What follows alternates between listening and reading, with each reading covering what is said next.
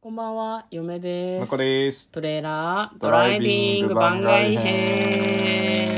はい。始まりました。トレーラードライビング番外編。この番組は映画の予告編を見た嫁と婿の夫婦が内容を妄想していろいろお話していく番組となっております。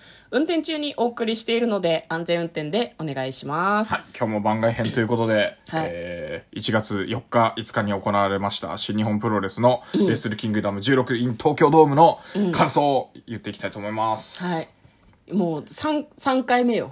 そうね。3回目まあ、10 12分で収まるはずないと思ってたけど、まさか3本取ると思ってなくて、まあさっきがなりすぎて、う喉がいかれつつある。ちょっと頑張ってくださいだから。会場で叫べないからさ。そうそうそう、あのね、ほとばしっちゃうのでね、そうなのよね我慢してるからね。うんそうだから、なんかこう思うがままに喋ってきましたけど、まあ、どうする？試合の振 り試返りみ合の振りたいなの。返りとか、まあまあ気づいたところとかね。あと、言い足りなかったのは、そう、今回は、うんその拍手しかできないのと、うんまあ去年もそうだったんですけど、で、あと、ブーイングができないっていうので、今回はちょっと僕の中で拍手は、こっち応援するって決めて、そっちにしかやらなかったんですよ。ああ、なるほど。うん。で、そうすると、なんだろうな、あの、新しい発見があったのが、三拍子で、チャンチャンチャンって叩くやつあるじゃん。はいはいはい。あれが、あの、やっぱり岡田選手に対してだと岡田に聞こえるし、うんうんうんうんちゃんちゃんちゃんが、まあ、高木選手を応援してたら高木に聞こえるんですよ、多分。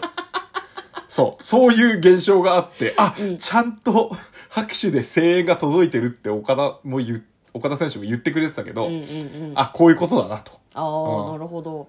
嫁は逆にね、うんこうなんだろう。全体的にやっぱり拍手で応援をしてしまってたから、うん多分、岡田とオスプレイが戦ってる時に、どっちにも拍手しちゃってる感じはあったんだけど、うんうんなんか、プロレスって、片方だけでは絶対成立しないじゃないだから試合全体をみんなで応援してるっていう感じにはすごくなりましたね。だから、みんないろんな思いで手を叩いてたんだろうなと思うんだけど、面白いよね。面白いかん感じ方の違いというか。まあ、いい、事前のね、意識がちょっと違うと、あの、全部岡田コールに聞こえるし、みたいな。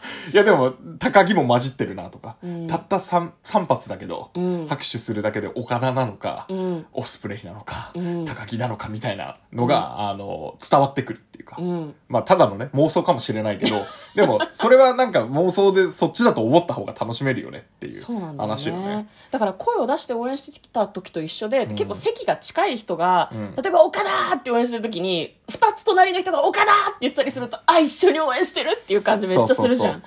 あれが拍手でも起こってたよね。そう向こうと、つちょっと遠くの人が同じタイミングでパンパンパンってやってるのを聞いて、あ、岡田ファンが遠くにいるでってすごい思ってた。そうそうそう なんかそういう不思議体験みたいなのなんか、声が出せない中でもね、みんなで応援してるなっていう風に感じることありましたよね。そうですね。んだから声が出せない分、なんか拍手で伝えなきゃみたいなのもあって、その入場曲から、うんあの、手拍子がね、起こるとかね。ねこれあの、多分声援出てた時は、あの、声出してたりとか、うんうんうんあの、なんだろう、なかなかその、コールで、うんコールがその入場の時から起きるって、あの、決まった選手しかいなかったんですけど、ね結構なんかみんな手叩いてたなっていう印象があって、なんかそこも、なんかそうだよね、応援したいよねっていう気持ちが出てよかったですね。そうですね。観客の熱い気持ちも今までと質が違うけど、うんなんか感じるんことができて、やっぱ会場に行くのいいなってすごく思いますよね。ね。まあなかなかね、そういう拍手とかってね、こうマイクで拾えなかったりするからね。そうなんだよね。まあただ、静かなのは静かなので、試合中に実況席が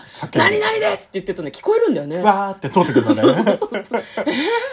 実況聞こえてるって、今までだったら本当ありえないよね。うんあと、遠くから救急車の音が聞こえるとかが、なんか今までだとさ、うん。応援の声で、そんなの聞こえっこなかったんだけど、本当に静かなんだなっていうふうにはなんか思い救急車とか。多分あの、こ東京ドームなんで、うん。あの、ラクーアの、あの、ジ叫びェットコ声とかがね。ー、ジェットコースターとかのうん。ガタガタガタガタみたいな音がちょっと聞こえてたりとかね。ね、だからそういう、この2年間ね、そういう試合が多いんだろうなとは思いますけど、はいじゃあ試合の話も少しそうですね。しますか昨日まあ4日の話は結構したから、まあ5日の方の話をしましょうかね。えーっと、ど2日はね、でも私たち仕事だったの、で、中盤以降からですね。そうですね、最初から見れなかっったんですよね。うんあ、嫁は見れたの第5試合からかな。真田グレートオーカーンとかからだったかな。4試合の途中からだったと思いますね。からだったか。うん、いや、ここね、第4試合は、えーっと、ネバーの無差別級6人タッグ選手権だったんですけど結構、、ショーとヨーがバチバチしてるよね、そうそうそう、今、あの、もともとチームだった2人がうん、別で一人裏切って、うん。あの、ヒールチームの方に入って、うん。まあ、あの、昨日話した、あの、イービル選手とかね、うん。あの、いるせ試合なんだけど、まあ、ここはだからブーイングがしたかった。ね。ととにかくこれもブーイングがしたかった。やっぱとにかくそのベビーに対してわ悪いこととか卑怯な真似をすごくたくさんするんだよね、反則だぞみたいなことをたくさんするからそれはブーイングなんだよな。ふざけんなよと思ってブーイングしたいんだけど、こう、うーん言えない、でも拍手はしたくない、みたいな。そうなんだよね。でそうするとなんとなくちょっと静かな感じになってなんか盛り上がってるんだけどしらけた感じになっちゃうのがどうしていいのか毎回わかんない、そうだね。うん。だからなんかあの、まあ、昔だとこう、あの、に、カウントギリギリで返すと時短だっつってこう、何、足を踏み鳴らして、うあわー盛り上がってるぜみたいのがあったんだけど、うん。まあブーイングはちょっと足音にするとか、うん。なんか工夫をしてもいいかもなと。それね嫁去年言ったよ、ん。配信の中で。そんなこと言ってたよね。うん。だからそれをなんかみんなで共有しないと、うん。なかなか伝わらないので。でもなんか会場によって NG とかありそうだよね。まあそうね。地面が揺れるとね、周りの住民に迷惑とかありそうだから。だあと、なんだろう、3拍子じゃなくて4拍子にするとか。ああ、誰かが温度を取らねば多分成立しないのでだは。から今回はあの東京ドームなだったんだけどやっぱあの最初にね拍手というかあの手叩いてくれる人が、うん。あのやっぱり何人かいてで、うん。そこはありがたかったですね。そうだね。大きく拍手を誰かがしてくれると、そこからこう発生してくるもんね、大きくね。どうやってやってんだよっていうぐらい響いてる人いるからね。いや、あのね、向こうの拍手はでかいよ。本当ですか？鼓膜が破裂しそうだもん、横で聞いてて。僕も頑張って力いっぱい拍手してますはいっぱいね。うん。はいで、第5試合がが、真田グレート間で、で6試合が内藤ジェフコブジとェフコブは動けるよね。第7試合が棚橋健太、うんうんうん。えーっとまあ第8試合がメインで岡田ウィオスプレイでしたと。はいはいはい、るほど。あれなんですよね。第7試合がセミで、第8試合がメインなので、ねまあそれだけこう、期待度が高いというか、みんなそのメインに向けて、まあどの試合も大事ではあるんだけど、うんなんか第7と第8がメインディッシュ的な感じですよはいはいはね。うん。確かにね。いやでもジェフコブやっぱ良かったね。ジェフコブね。あすごいね、大きいんですよ。体がーめちゃめちゃ大きくて、ね。なんだろう、違うんだけど、相撲取りみたいなな。感じなんだけど、飛べるんですよ。ん。飛ぶ大きい人。んだから内藤さん、内藤さん大丈夫？って嫁はすごい思ったけど、ね。あと、この内藤選手は、まあ、みんな結構あの、何でもやっていいんだなって思ってるのか知らないけど、うん結構あの、みんなあの、危なめな、結構高角度みたいな技をね、内藤選手にぶつけがちなんで。内藤さん受けんのがうまいから。その辺もね、あの、うん見どころですよね。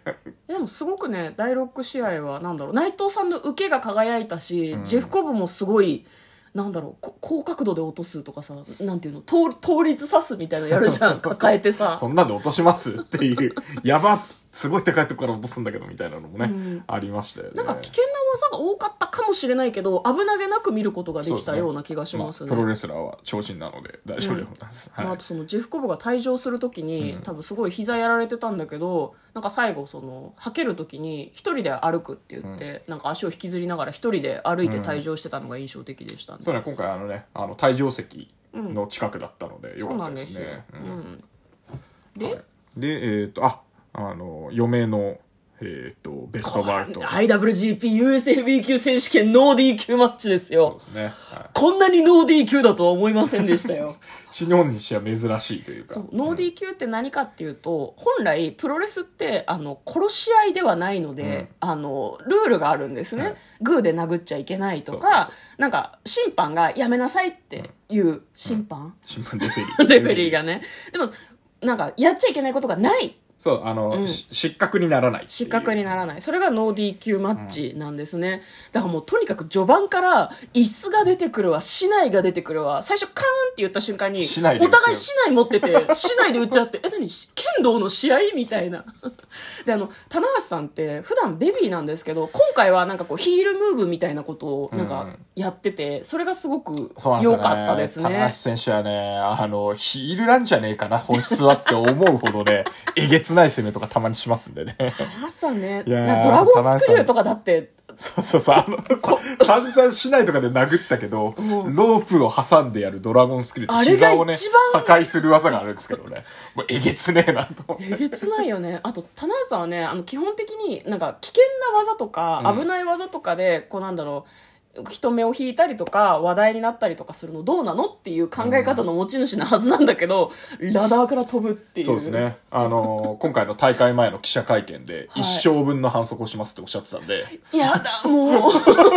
予告通りじゃないの。僕通りやりきったと思います。やるときはやるやつだよ。うんめちゃくちゃ武器探してたからね。あのそう思うリングの下に入って。でも面白かったのが、なんかもうないのよね、武器がね。もう全部できっちゃってて、何探してんのか分かんないんだけどあ、ると思ったエプロンをかき分けても何にもないみたいなね。田中選手が見つけたのは大量の椅子でした。まだ出んのっていう、何個も出てきたしリング上ね、あの、パイプ椅子が6個ぐらいあってね、そそんなに使わないだろうと思ったんだけど、で、健太選手が見つけたのは、大きい、あの、脚立。脚立、4メートルぐらいある脚4メートル立。級そんな脚立見たことある？日本の安全基準で作られてるから、あの、ちゃんと安全装置を全部組み立てなきゃいけないっていうね。そう。あ組み立れ面白い。組み立ててる瞬間、ちょっと笑いが起こる笑いっていう。が手間取ってて。そうそうそう。で、健太選手も、あの、なんだこれっつってめんどくさいなって言いながら、組み立てる姿がめちゃくちゃ面白かったですね。よかったですね。だからそのコミカルな部分もありつつ、なんか、その危険なことを二人がこう、すごい協力してやってるわけじゃないんだけど、うん健太と棚橋だからできるんだなっていう感じがして、もうなんか終盤は二人を応援してたなんか、ねどうなんのかわかんないけど、二人とも頑張れって、これをうまく決着させてくれってすごい思いながら見てましたね。はいうん。はい。はい。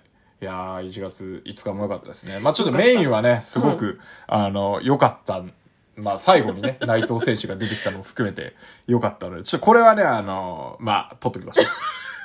あの、初日にだいぶ語ったので。そうですはいね。はい。えーということで、3回にわたってプロレスの話をしてまいりました。嫁と向こうのトレーラードライビング番外編もあったね